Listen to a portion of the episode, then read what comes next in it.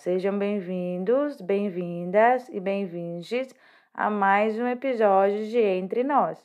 Entre Nós, um podcast que desenrola os nós que existem entre nós. E nesse vigésimo episódio, para encerrar a temporada, eu vou falar de mais um livro da Liv Stromkis, que é uma sueca que, além de ser uma artista de quadrinhos, ela também é formada em sociologia e ciência política e o livro dela, que eu vou falar hoje, é sobre a rosa mais vermelha desabrocha. E tem o subtítulo: O amor nos tempos de capitalismo tardio, ou porque as pessoas se apaixonam tão raramente hoje em dia. Eu vou começar com a contracapa, porque a contracapa tem algo interessante aqui. Na contracapa está escrito o seguinte: Podemos controlar o amor? O que realmente acontece quando ele acaba? Como o amor deixou de ser considerado uma força misteriosa para se tornar algo racionalmente explicável? Por que procuramos ser mais amados do que amar? Com muito humor e inteligência, a rosa mais vermelha desabrocha, reflete sobre aquele que, de acordo com Kierkegaard, é o bem supremo e a maior felicidade. Livingstone quis ser a nossa guia neste labirinto, e tudo que você sempre quis saber sobre o amor está aqui. Então, fala sobre o amor, mas o amor nos tempos do capitalismo tardio. Ou seja, será que existe amor nesses tempos sombrios?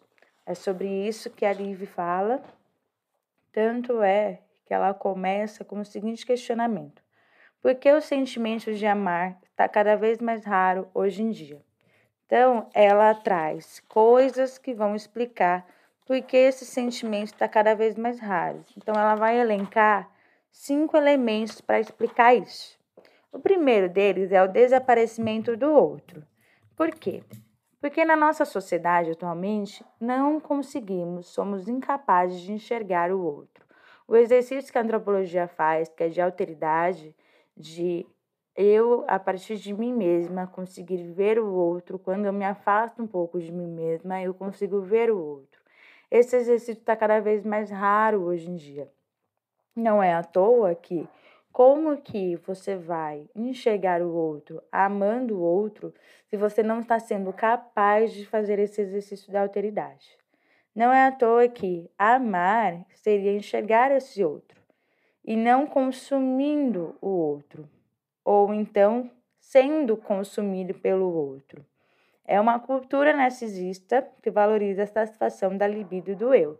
Então, cada vez mais é uma satisfação individual do prazer e não mais algo coletivo, algo que seria de alguma forma entre duas pessoas, algo compartilhado, mas é algo que eu mesma vou me satisfazer comigo mesma. Isso não quer dizer que eu vou me preocupar com a satisfação do outro. Então, isso, gente, é algo que vem acontecendo na nossa sociedade. Não quer dizer que todas as pessoas são assim, mas é uma tendência a valorizar o eu. Daí vamos para o segundo elemento que ela aponta: o avanço da escolha racional. Ou seja, cada vez mais existe um poder de escolha do casamento, de uma união estável, seja em termos de classe, de raça, de sexo, não existe de gênero também, não existe mais aquela coisa de ter um casamento arranjado. É, esse poder de escolha faz com que as pessoas elas tenham muita liberdade individual para fazer essa escolha. Então, ao mesmo tempo, tem o poder de troca, em variadas vezes e conversas simultâneas. Então, ao mesmo tempo que eu estou conversando com uma pessoa, é, compartilhando coisas com ela, imaginando ter satisfação com aquela pessoa, eu também estou conversando com outra ao mesmo tempo. Então, eu estou imaginando com várias pessoas ao mesmo tempo e, ao mesmo tempo, eu também posso trocar várias vezes de parceiro. Não quer dizer que eu vou ficar com o mesmo parceiro na mesma vez. Então é isso que trouxe a poligamia, além da monogamia, também trouxe é, as pessoas poderem falar de outras relações além da heterossexual, falar também da homossexual, da bissexual, da pansexual, falar de várias formas de se relacionar. Por quê? Porque veio a cientificação de tudo na sociedade e veio a liberdade de expressão. Com isso, é, você tem uma consulta maior de especialistas em assuntos relacionados à parceria, relacionados à sexualidade, que antes, então, eles acreditavam muito na religião, eles não acreditavam tanto na, na racionalidade, na ciência, o que mudou em relação ao que era antes do século XVIII, XIX, que vem acontecendo. E ao mesmo tempo, o que temos hoje são consumidores racionais e maximizadores de utilidade, até mesmo em nossos relacionamentos com outras pessoas. Então, cada vez mais você se relaciona com alguém pensando no que vai ser satisfatório para si mesmo, num consumo que você vai ter em relação àquela pessoa e não necessariamente do que você vai compartilhar com aquela pessoa. É uma avaliação mais racional do que intuitiva e emocional. O terceiro ponto é a nova maneira de ser um homem de sucesso. Por que ela fala isso? Porque hoje ser um homem de sucesso é diferente do que era antigamente, é, que seria a partir do século XX, é ser desprendido, descompromissado e ter essa liberdade individual, expressar a liberdade individual, que é bem aquela ideia do empresário que tem é, o seu próprio negócio, então ele vai ter também o seu projeto, que é o seu relacionamento, porque relacionamento vira um projeto. Já é, antigamente não era assim, porque um homem de sucesso era aquele que mostrava o seu amor, mostrava o seu afeto, mostrava altos sentimentos, o que é diferente de hoje. No século XX, por conta da liberação sexual nesse século, e a masculinidade, ela está na sexualidade hoje com distanciamento emocional, contudo com os princípios de preservação, autonomia, autoridade e solidariedade com os outros homens. Antes, no século XIX, a masculinidade a partir de sentir e expressar sentimentos fortes, fazer e cumprir promessas e não hesitar em se comprometer, elementos resguardados hoje à mulher. Só que mesmo a mulher, com esse movimento do homem, ela também está aprendendo a ficar despreendida, descompromissada, é, cada vez tem mais parceiros diferentes e ela não ter a necessidade de compromisso, porque ela também está indo cada vez mais para o mercado de trabalho, ela não está ficando tanto em casa, ela faz os dois serviços, na realidade, tanto em casa como é, no trabalho fora. Então, tem mudado isso porque hoje tem uma retenção dos sentimentos. Não é agradável mostrar os sentimentos quem vive em sociedade. Não é à toa que você abre um Instagram, um TikTok, as pessoas querem mostrar coisas boas que elas fizeram. É muito difícil você ver é, sentimentos dolorosos e sofridos, porque isso a sociedade não está preparada para ligar e ela nega a existência. É, para as mulheres, elas foram já ausentes para detentoras de fortes sentimentos que realizam declarações de amor. Porque antes, quando eram os homens que realizavam declarações de amor, elas era como se elas não tivessem sentimentos. Elas não podiam mostrar nada, mostrar nem sim nem não. Elas eram totalmente ausentes. Agora, na verdade, são elas que têm o sentimento, as declarações de amor, enquanto isso, para os homens é reservar a autonomia psicológica e o sucesso financeiro. Agora vamos para o quarto elemento, que é o desencanto do mundo. É justamente a, a ideia do título, A Rosa Mais Vermelha Desabrocha, que é uma poetisa americana, Hilda Dutley, que ela explica sobre você se encantar facilmente diante do desencantamento. Então, é muito fácil as pessoas se desencantarem do mundo ao ponto de quando chega alguém, quando aparece uma pessoa, um príncipe, qualquer pessoa que seja, a pessoa já imagina como algo muito além do que ela realmente é. Tanto que é, houve essa passagem né, do século XIX para o século XX. É, no século XIX, o amor é algo sobrenatural, místico, inexplicável, mágico. Já hoje, com a modernidade, é um mundo de maneira científica e racional. Então, é o que Max Weber, sociólogo alemão, ele fala de desencantamento do mundo. Porque queremos explicar tudo entender tudo, em vez de acreditar. Então, em vez de só sentir o amor, queremos explicar o amor, saber é, o que está sendo liberado naquele amor. A gente quer, de alguma forma, ter uma explicação para aquele sentimento, quando na verdade a gente só deveria senti-lo.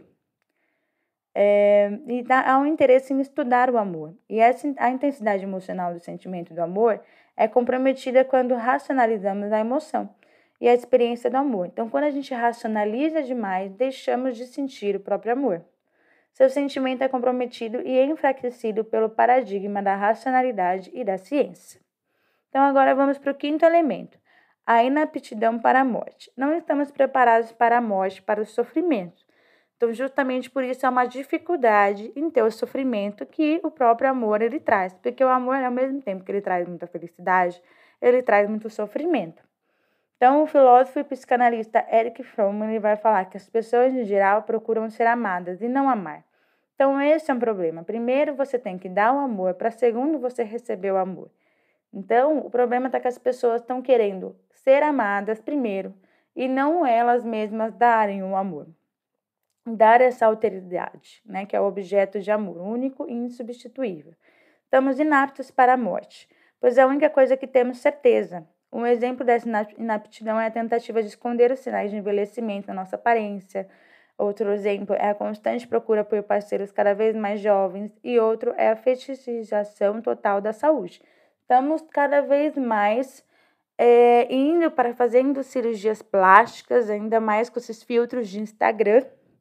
Então, isso só mostra o quanto a gente não quer ver o envelhecimento, não quer ver a morte do outro.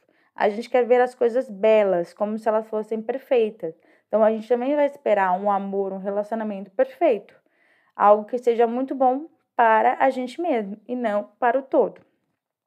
Por isso que há uma indecisão, que essa indecisão é, leva à depressão, que é o excesso de abrir é, e escancarar questões, só que não escolher, não concluir.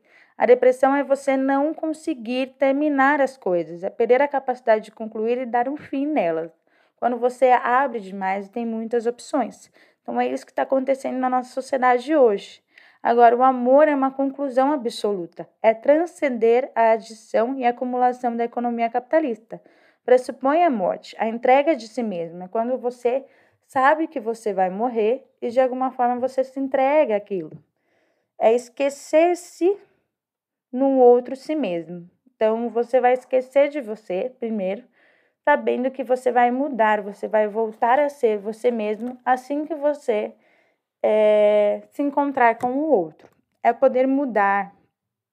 Agora, o que acontece é que tem que ter uma fidelidade, uma eternidade no tempo. Então, é por isso que ficou cada vez mais difícil as pessoas amarem. Então, depois que ela elenca esses cinco, cinco elementos, ela também comenta sobre o feminismo de autoempoderamento. Os movimentos feministas cada vez mais têm reiterado o fato das mulheres serem livres e para terem um amor feliz também. Essa coisa de um outro você num instante. Você vai se transformar rapidamente. Você vai ser um outro você, mas por você e não pelo outro. Isso só tem aumentado cada vez mais essa falta de entrega em relação ao outro, essa falta de amor em relação ao outro. Quais são os elementos? Primeiro, quem decide é você, então é você que decide começar ou decide terminar. Segundo, o amor pode ser indolor, sem sofrer, só que se ele não tiver tanto sofrimento, o problema é que não tem o sentimento, não tem o amor. Terceiro, o meu próprio eu é extremamente importante. Esse é um problema porque você valoriza muito a si mesma ao ponto de não conseguir enxergar você no outro. O quarto é, amor deve ser justo, com reciprocidade. Então esse é um problema que como que você não pode dar demais e nem a outra pessoa pode dar demais. Você tem que dar o mesmo tanto. Então esse é um problema.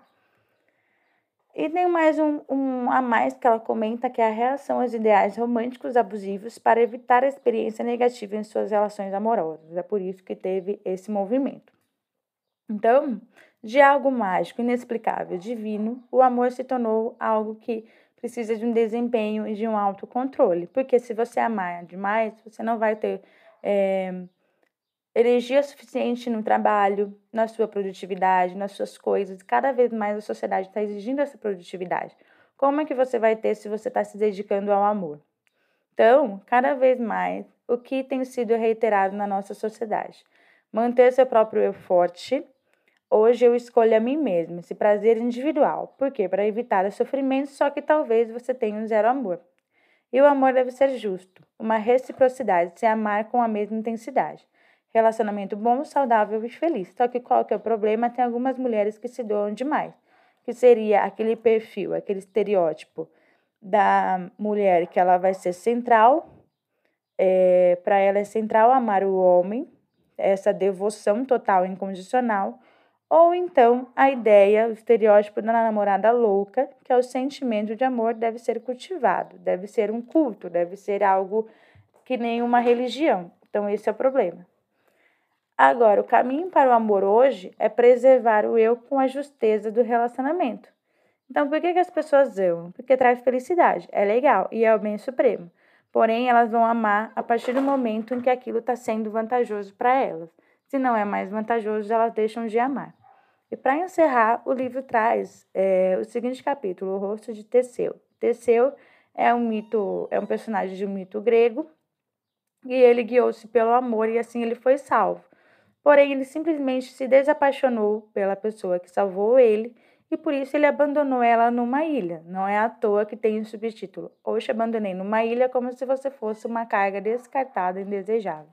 Então tem esse problema que cada vez mais está fácil a gente se desapegar, se desapaixonar do outro, perder a fé naquilo que apaixonar é como se fosse uma mini religião, porque você cada dia mais tem que reforçar a sua fé e constantemente na prática de rituais do casal. Esse é o problema hoje em dia. Não é à toa que tem muitos casos de divórcio, porque você tem que todos os dias alimentar aquele amor, cuidar, regar e reiteradas vezes. É por isso que está cada vez mais difícil ter o amor hoje em dia. Então, essa é a mensagem de hoje. Espero que você tenha gostado.